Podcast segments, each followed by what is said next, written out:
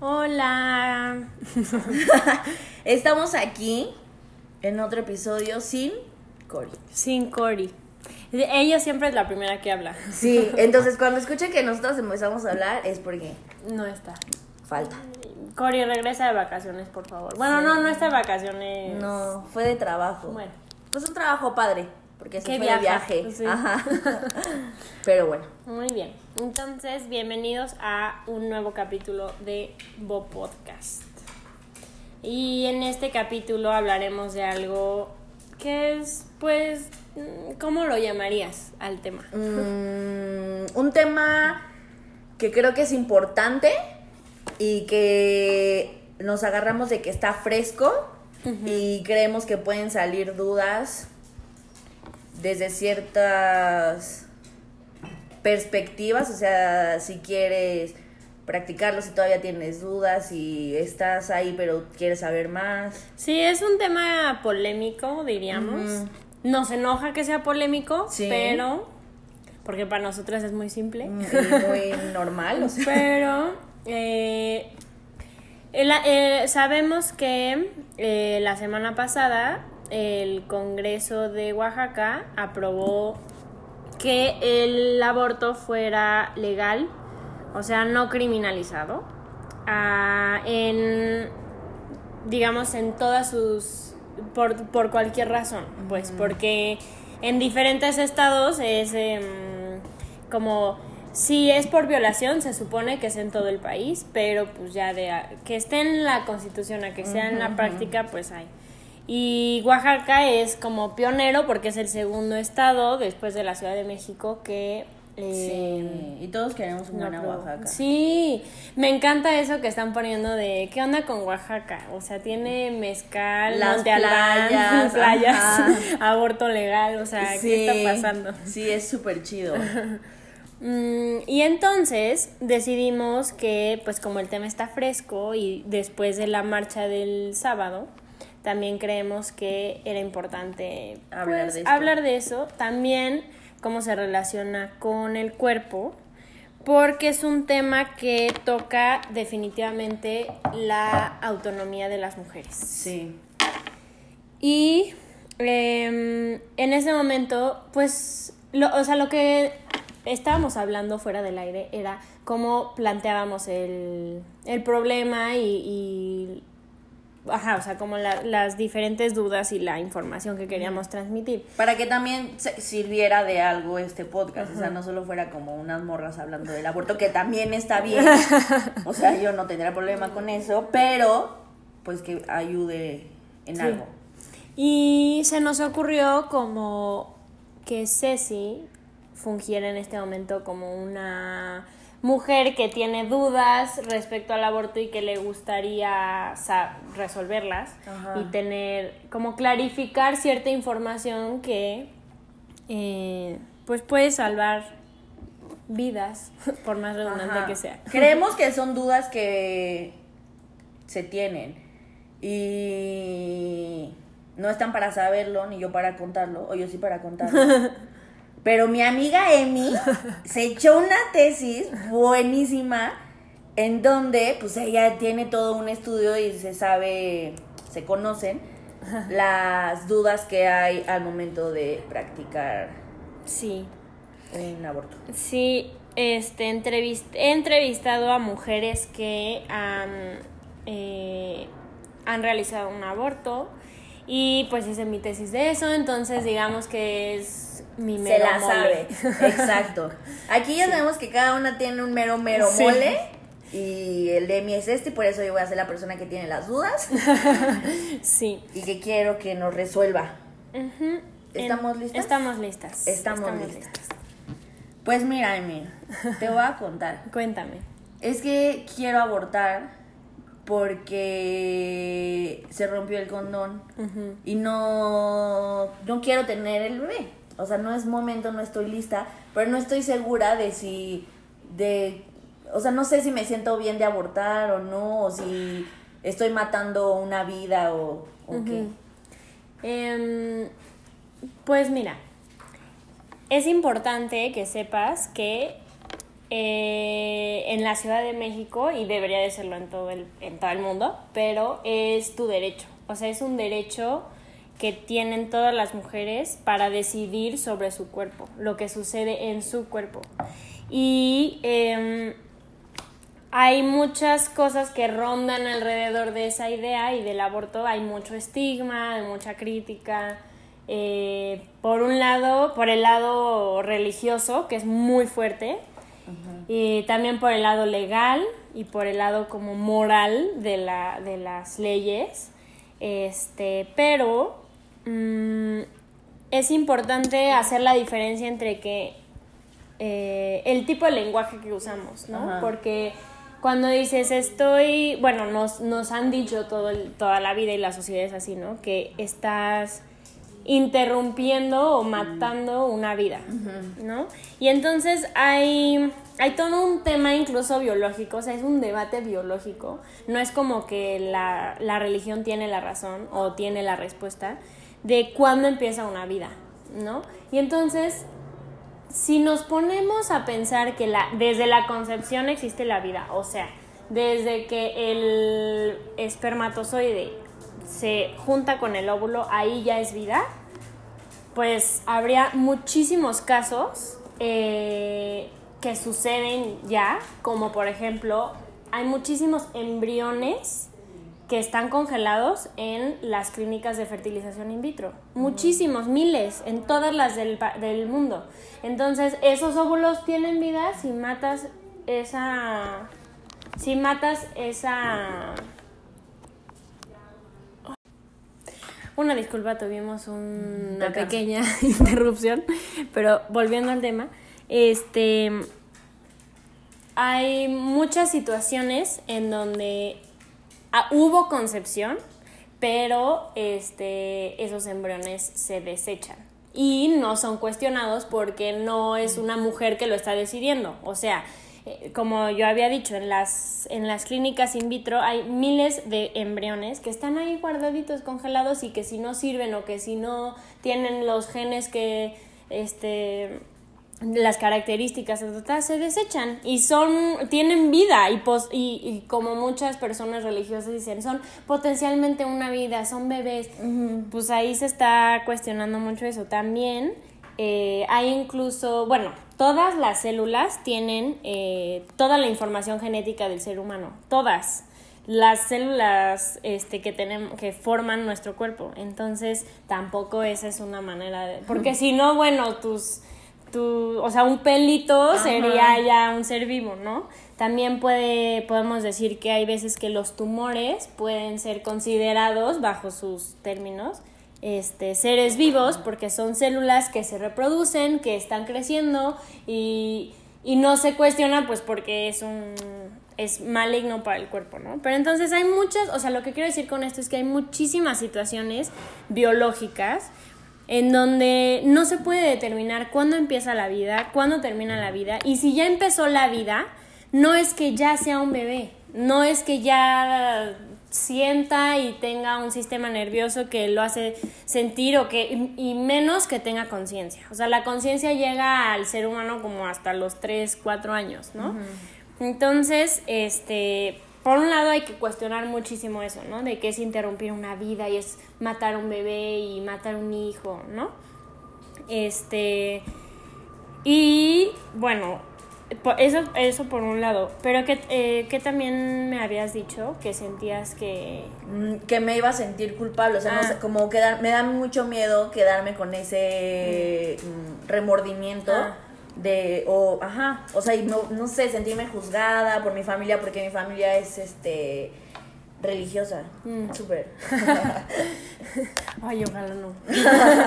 este, ah, bueno, en las en, la, en las entrevistas que yo he tenido con las mujeres y los testimonios que he leído, mm, lo que sí puede haber sentimientos de culpa, sí puede haber, pero son principalmente causados por todo un estigma social alrededor del aborto.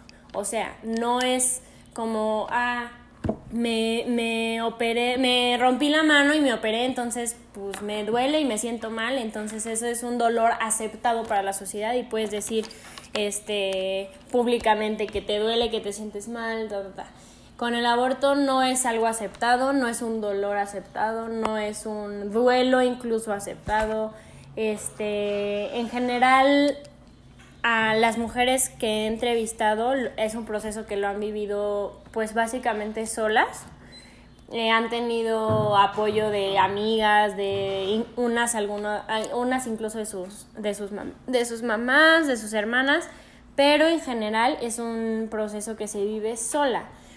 Y eso eh, si eso es lo que causa la culpabilidad y es lo que causa que constantemente estás diciendo, este, no, es que soy la peor y entonces por qué hice esto y me equivoqué y tal, em, en realidad no es que el aborto en sí lo cause, sino son las ideas sociales del aborto en ti.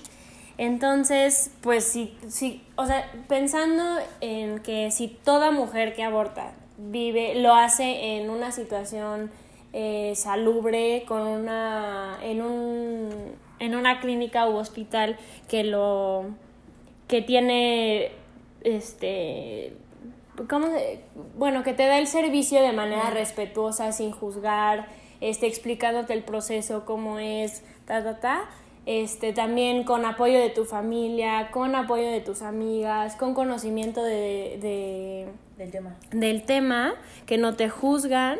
Eh, en una sociedad que no criminaliza a las mujeres por eso, que una mujer que sabe que está ejerciendo su, su derecho a decidir, eh, si una mujer lo hiciera en todas esas condiciones, no existirían sentimientos ni de, de culpa, ni de arrepentimiento, ni de juicio hacia ella misma, ¿no? Entonces lo que hay que cambiar, como siempre, es la sociedad y la manera en la que nos juzga constantemente.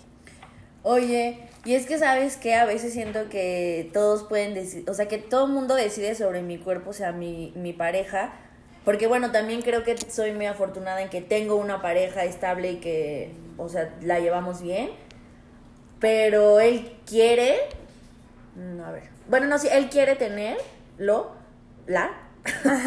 y mi familia también insiste y me dice que hay también opciones, o sea, que puedo dar en adopción o... Pero no solo es como el dar en adopción a, a, mi bebé, o sea, es tener un parto y todo lo que conlleva eso que yo no quiero, o sea, que estoy más en... y dinero, que tampoco hay, o sea, que tampoco eh, o sea, los dos somos estudiantes, entonces no podemos.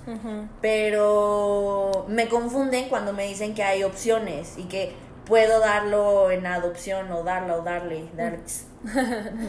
y, y es que lo que a mí me gustaría que te quedara muy claro es que la decisión solamente la tomas tú. O sea, tú eres la única que puede decidir respecto a tu propio cuerpo y a tu vida. Porque no es nada más, bueno, lo tengo y ya ¿no? O sea, bueno, nueve meses de embarazo, el parto y lo tengo y ya. O sea, implica una responsabilidad de maternidad que pues es para siempre. o sea, vas a ser mamá para siempre, digamos. Entonces, eh, es muy importante que tú decidas eh, si las condiciones emocionales, físicas, económicas en las que te encuentras con esas, eh, con esas condiciones quieres eh, tenerlo o no quieres tenerlo.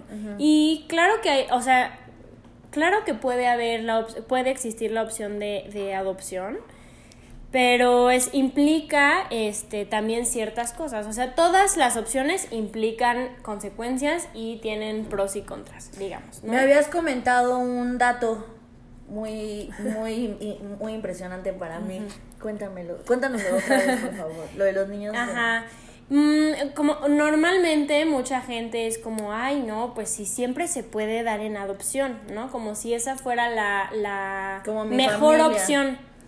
Y esa fuera la opción que menos afecta a, más gente y, y, que fuera así lo ideal. Y es que en realidad en México, solo en la Ciudad de México, hay 30 mil niños esperando a ser adoptados. Y pues claramente no hay 30 mil personas Sí, que, quieran adoptar. El sistema de adopción en México haya. tiene muchísimos problemas, muchísima falta de organización. Este es conocido que hay personas, hay, hay parejas que están en el trámite por años, que es muy difícil tener eh, que te aprueben la solicitud, requiere de muchísimo esfuerzo y tiempo.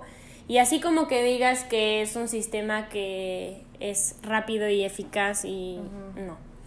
Eh, entonces, pues, o sea, este dato no es ni con afán de hacerte sentir mal, ni con el afán, o sea, eso es algo que a mí me gusta dejar siempre muy claro.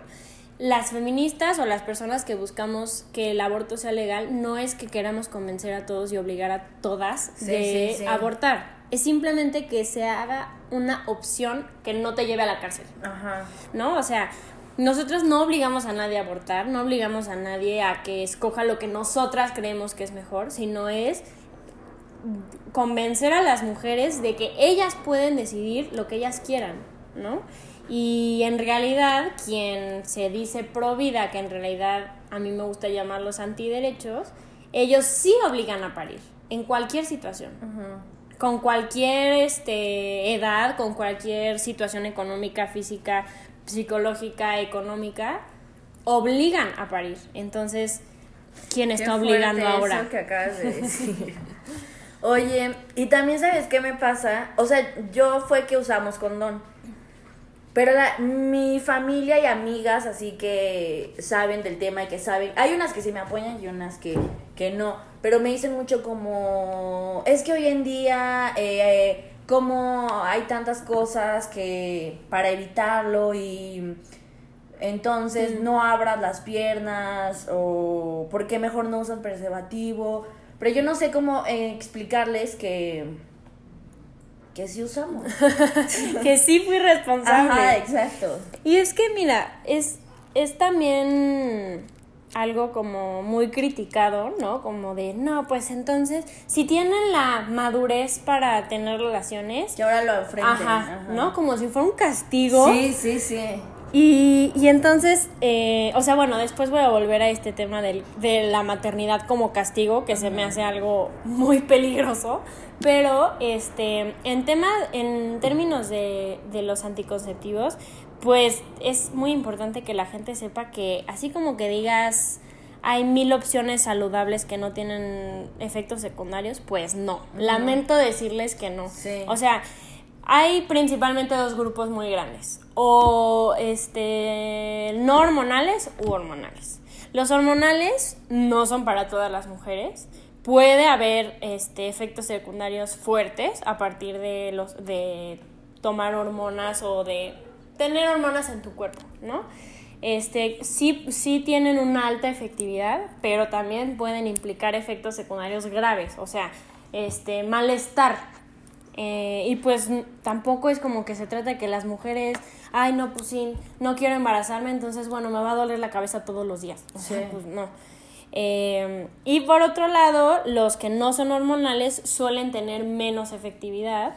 Este, y pues no hay ninguno, ni uno solo que sea 100% efectivo, ni uno solo. Hasta ha habido eh, casos de embarazo con la vasectomía de, de ajá, porque este es un tema ahí biológico de que este todavía queda en el canal, todavía quedan algunos esper- espermatozoides después de la vasectomía y hay embarazo después. Entonces, miren, si ni con la vasectomía y luego la salpingo también, o sea, la, la de la de las mujeres que es ligar las trompas, este, bueno, o sea, tam- también pueden que se te vuelven a juntar, o sea, es un corte que hacen que se, o sea, también el cuerpo puede volverlo a, a a juntar y puede volver a, a pasar, entonces no hay nada que sea 100% efectivo. Así que, teniendo eso en cuenta, pues no, no hay forma, o sea, sí, y, y la verdad es que em, los seres humanos tenemos demasiadas veces, no demasiadas, sino de muchas, sin, o sea, de, de en extremo, sino que son muchísimas las veces que tenemos relaciones y no hay forma de que todas esas veces que tenemos relaciones haya un embarazo. O sea, el mundo no puede, no es, no es viable para que todos esos embarazos eh, terminen en, en, pues sí, o sea, esos embarazos se lleven a término. Y este, pues ahora sí que hay que tomar en cuenta la sobrepoblación, hay que tomar en cuenta lo que no todas las mujeres quieren ser madres, hay mujeres que ya tienen que ya tienen hijos y tienen un cuarto embarazo y no quieren este tener un cuarto hijo, no hay no quieren, no tienen dinero, no tienen la disposición lo que sea, ¿no? O sea, no, no, eh, no siempre eh, que tenemos relaciones estamos estamos consintiendo a tener relaciones, pero no estamos consintiendo a cuidar a un hijo y tener a un hijo, ¿no? Y eso, y eso no es, no es, em, o sea, porque mucha gente es como, no, pues, este, abriste las piernas, entonces ya ahora tienes que, no, porque yo consentí a disfrutar de mi sexualidad y a ejercer de mi sexualidad, no a cuidar a un hijo y tenerlo. Ajá. Este, y bueno, eh, también otro tema del que había dicho antes, la manera en la que muchas personas dicen, no, pues ahora, este, ahora lo tienes y ahora lo cuidas y ese es tu castigo. Y a mí de verdad me preocupa esa, esa gente, me preocupa mucho. O sea, una mujer que es obligada a, tener un a llevar un embarazo a término, a parir, a cuidar a esa, ese hijo que en primer lugar no quería tenerlo, ¿qué, qué, daño psicológico tanto al niño como para ella va a ser tener, eh, bueno, o sea, tener un, eh, un, hijo y cuidarlo por toda su vida, ¿no? O sea, realmente eh, mucha gente pro vida dice, no, es que ustedes no valoran la vida y odian a los niños y, y en realidad es como, de verdad, nos queremos tanto a los niños, valoramos tanto la infancia, que sabemos que nadie merece venir al mundo a, a, vivir, eso. a vivir que no te quieran, que no este, te den una, una vida pues con oportunidades y con amor y cariño. Entonces, digo, o sea, madre por castigo se me hace algo verdaderamente preocupante y horrible que la gente lo diga. Sí, a mí también. Me siento más tranquila. Oye, tengo una duda. Mm, Tú... ¿A dónde? O sea, es que tampoco sé a dónde ir a abordar. Este, pues Soy de la Ciudad de México. En la Ciudad de México hay eh, principalmente dos grupos de opciones. La opción eh, en los sistemas de salud pública de la Ciudad de México y las, las clínicas que son privadas, eh, que hay varias, muchas más opciones y en más áreas de, de la ciudad. pues eso ya depende de lo que tú quisieras este, y de tus posibilidades. Eh, hay algunas clínicas y algunas fundaciones que ofrecen este... Mm, eh, ay, se me olvidó la palabra, pero es, eh, te hacen un estudio socioeconómico y dependiendo de eso pueden como reducirte el, el costo. Y bueno, aunque de todas maneras, este, pues sí es un tema ese también, ¿no? Como eh, se exige que, sea gratuito para todas las mujeres, pero pues bueno, nuestra economía es capitalista, entonces siempre va a haber esa alternativa de pagar. Em, y bueno, yo nunca he ido a la, al sistema público de salud. Eh, he escuchado historias de mujeres que lo han hecho, de las mujeres que yo he entrevistado, y me han comentado que este que toma tiempo entonces representa eh, estar por lo menos todo un día eh, en la clínica. Eh, vas muy temprano, dan ciertas fichas, si te toca fichas sí puedes quedarte y te esperas, si no, no, y tienes que ir otro día. Em, en general, lo que yo he escuchado es que el trato es muy, eh, pues es, son amables, pero es, este, hay muchas, hay mucha gente que atender, entonces es, este, compartida la sala, etcétera. Y em, la verdad no sé, pero hay dos opciones. Puede, no sé que si te dan a escoger el, el si tú puedes escoger el procedimiento, pero principalmente hay dos opciones, o las pastillas o el método AMEU, que es aspiración manual. manual. En, los, en las clínicas privadas sé que a menos de que haya algún tipo de contraindicación médica o dependiendo de las semanas o algo así, este, te puedan recomendar más un método que otro, pero creo que sí puedes decidir cuál quieres. Ay, qué bueno. Oye, es que, ¿sabes qué? Me, la amiga de una amiga de una amiga me dice que ella conoció un té buenísimo Mm. eh, que me puede dar y eso me, que me voy a sentir muy mal, pero me va a ayudar.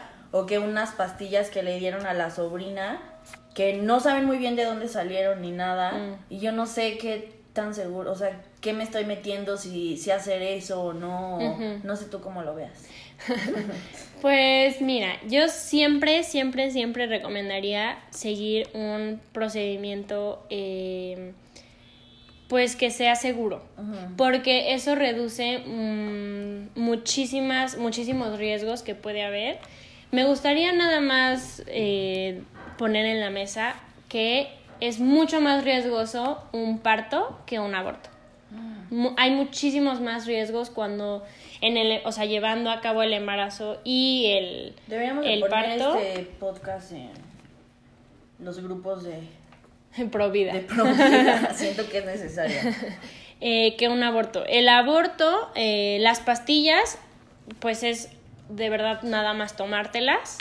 Este, toma tiempo, toma días, sí hay dolor, sí hay sangrado, pero no es una intervención quirúrgica. No te queda, eh, y, y si haces la, si te hacen la aspiración manual, eh, es un proceso ambulatorio que le llaman. Entonces entras, este, eh, pero no, no tiene que ser incluso en el hospital y en un quirófano, puede ser en una clínica y te vas ese mismo día, no te tienes que quedar una noche, este es un proceso ambulatorio, entonces a- ahí se reduce muchísimo eh, el- los riesgos. Y también es, pues es importante que, bueno, yo te recomendaría que lo hicieras bajo las, um, las reglas que dice la OMS, que es la Organización Mundial de la Salud, que para los pro vida, la OMS eh, siempre ha dicho que el aborto es un derecho y que el aborto seguro eh, debe de ser eh, accesible para todas las mujeres.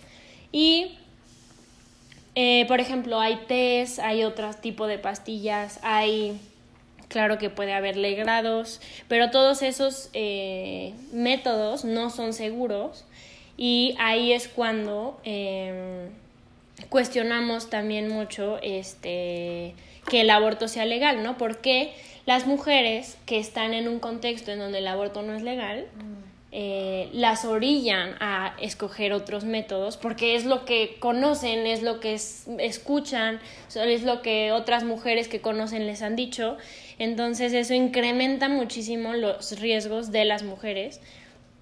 Eh, y pues eso es eh, demostrar que hay cierto privilegio y dependiendo de la clase social de donde vengas, puedes o sobrevivir a un aborto o morir por un aborto mal practicado, por un método no seguro, etc. Entonces, eh, hay ciertas, ciertos lineamientos que este, se siguen cuando los médicos capacitados te dan las pastillas o se hace eh, la aspiración manual. Eh, las pastillas son, es una, puede ser una combinación de, pero el, el- la más famosa es misoprostol.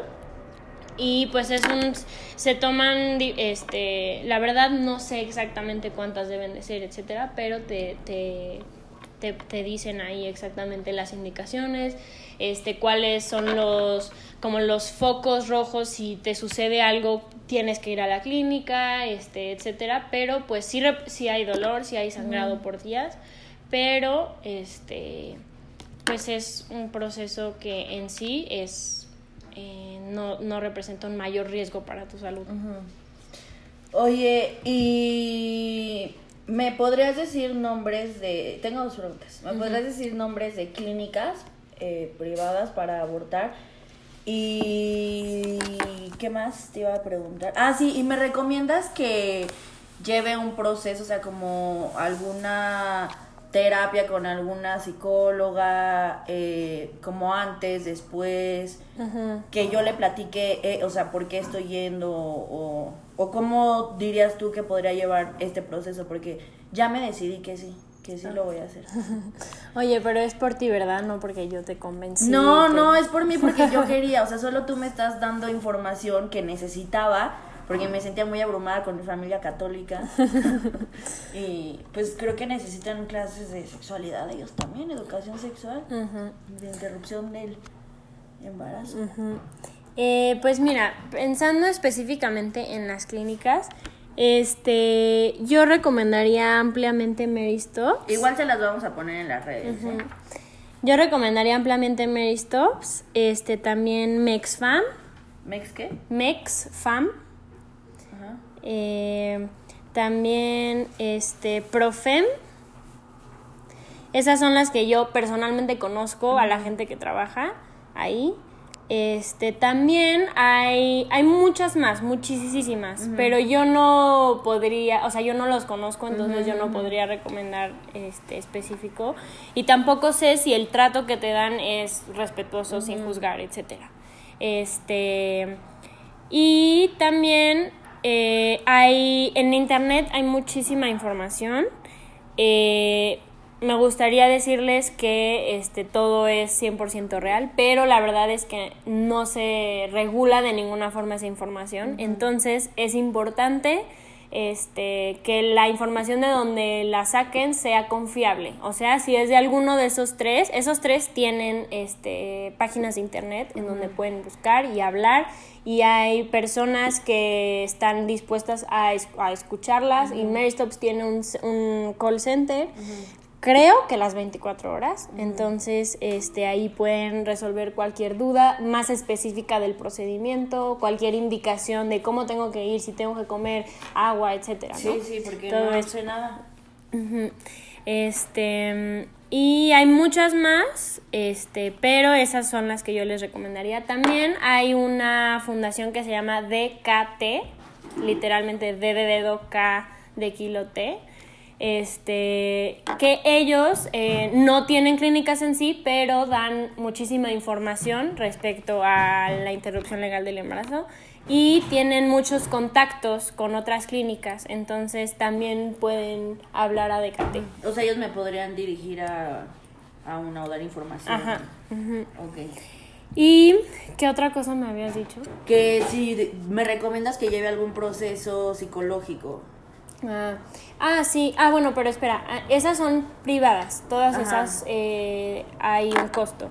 Y de este, las públicas, eh, pues es eh, en los centros de la mujer, de, centros de salud de la mujer. No es, creo que sí puede ser, la verdad no sé, pero si tú llegas a cualquier IMSS y lo pides, la verdad no sé si tengan las facilidades para dártelo, pero en los centros de salud de la mujer sí tienen la información y la capacitación para ofrecer ese servicio. Este, y esta es pública. Ajá. Eh, y mm, creo que ya, ese es. Ok.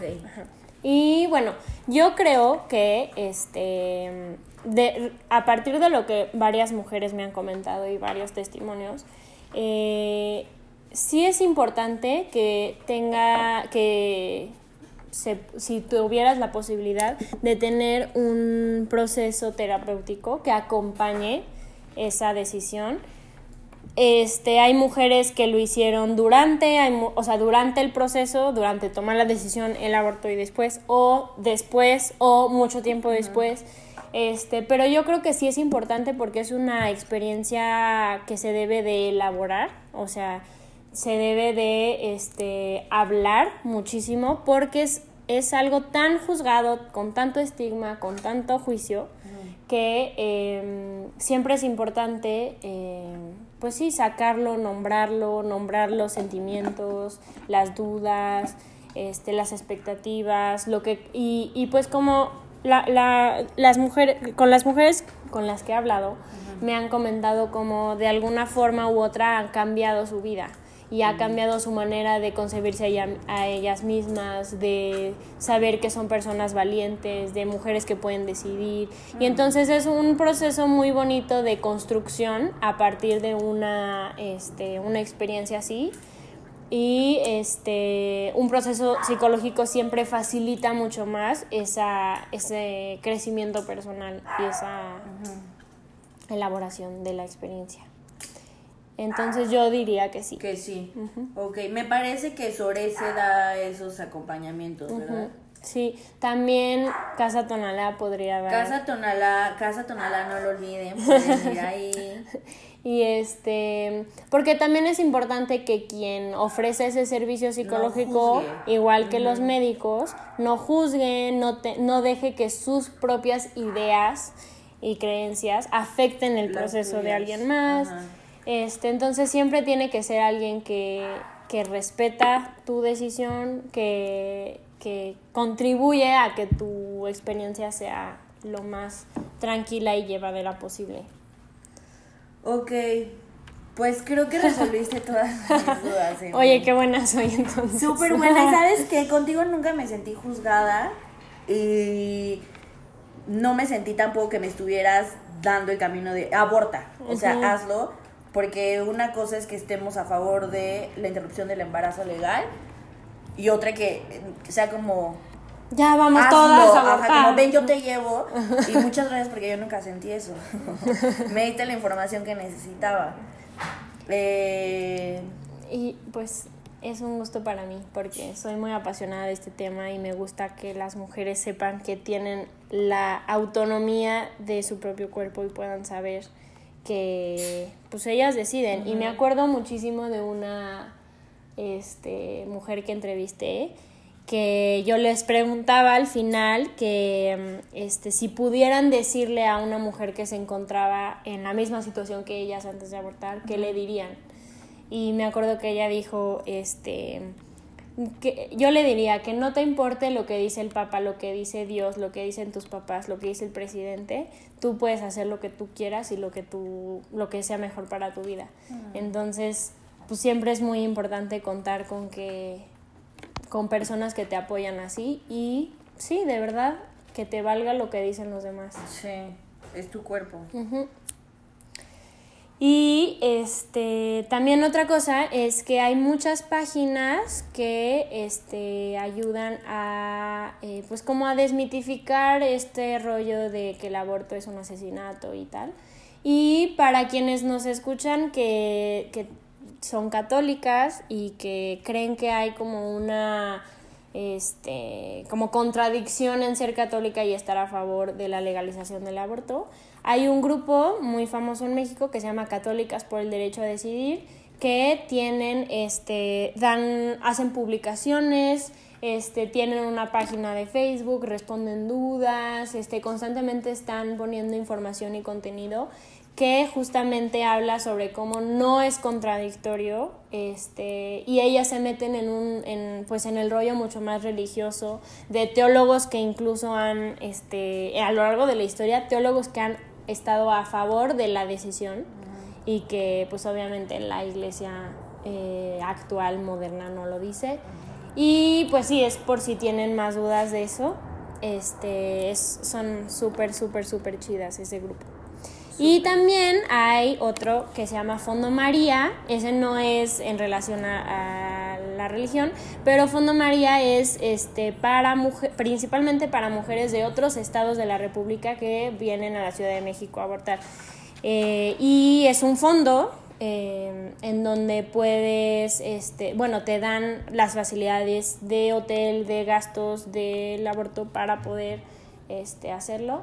Y este, tienen igual redes sociales eh, y constantemente están buscando voluntarias, buscando apoyo, armando este, eventos para recaudar fondos, etc. Y, y creo que ya, eso es lo que... Muy bien, me encantó. Qué bonito. Qué bonito, qué bonito es cuando uno entiende de manera bonita, ¿no? Sí. o sea, porque a mí, como haber trabajado tanto este tema, se me hace muy simple ya. O sea, se me hace como muy, muy simple decir, pues es mi cuerpo y yo decido y esto es lo que quiero y Tengo autonomía y yo soy mía. Ajá. Este, y pues lo revolvemos a decir, no obligamos a nadie a abortar. Ustedes, pro vida, sí están obligando a alguien a parir. Tras. Tras. Pues me parece que es todo por hoy. Yo creo que ¿Quieres sí es todo por algo, hoy. amiguita? A mí me da Este, mucho gusto tener una amiguita tan lista. a mí me da mu- mucho gusto tener este podcast y poder hacerlo juntos para que mucha gente, Ay, muchas ya. mujeres. Ah. Ay, no, ya quiero. Ah. sí, sí, fue un gran podcast. Creo que hay mucha información. Sí. Y creo que las dudas que dijimos son reales.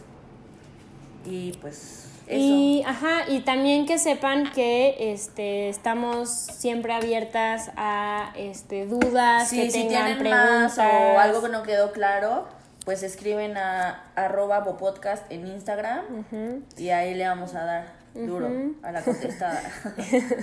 Y este también eh, si e- es, es ahora como muy común que páginas de, en redes sociales compartan testimonios que es este que son anónimos pero testimonios de personas bueno de mujeres que han abortado y este siento que es importante dar esos testimonios a conocer porque representa justo este que es un tema que se hace en silencio que este, hay que hablar de eso, hay que compartir historias, hay que desmitificar muchísimas cosas, criticar la, el estigma.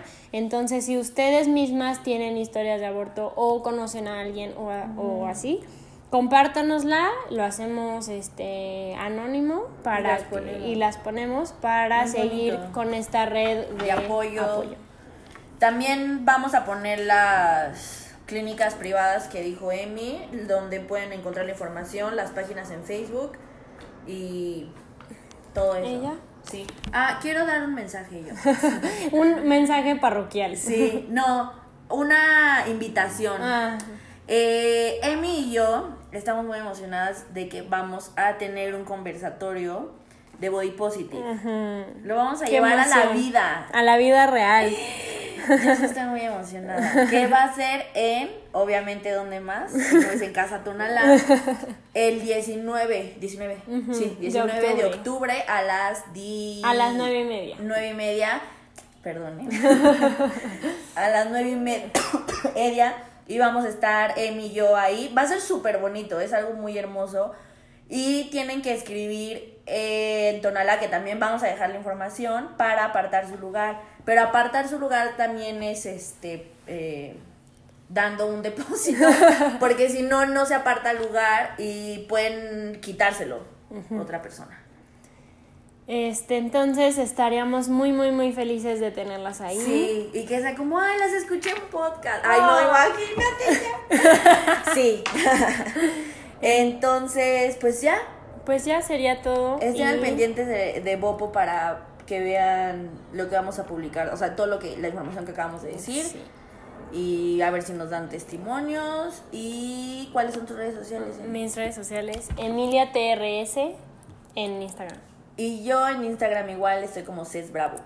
Y pues como siempre, gracias a Mix por escucharnos. Y Cora está como la senorita Cora Ah, en sí. Instagram. Ajá. Aún no está, pero Pero ahí síganla. sí. Para que vean dónde está. Ajá.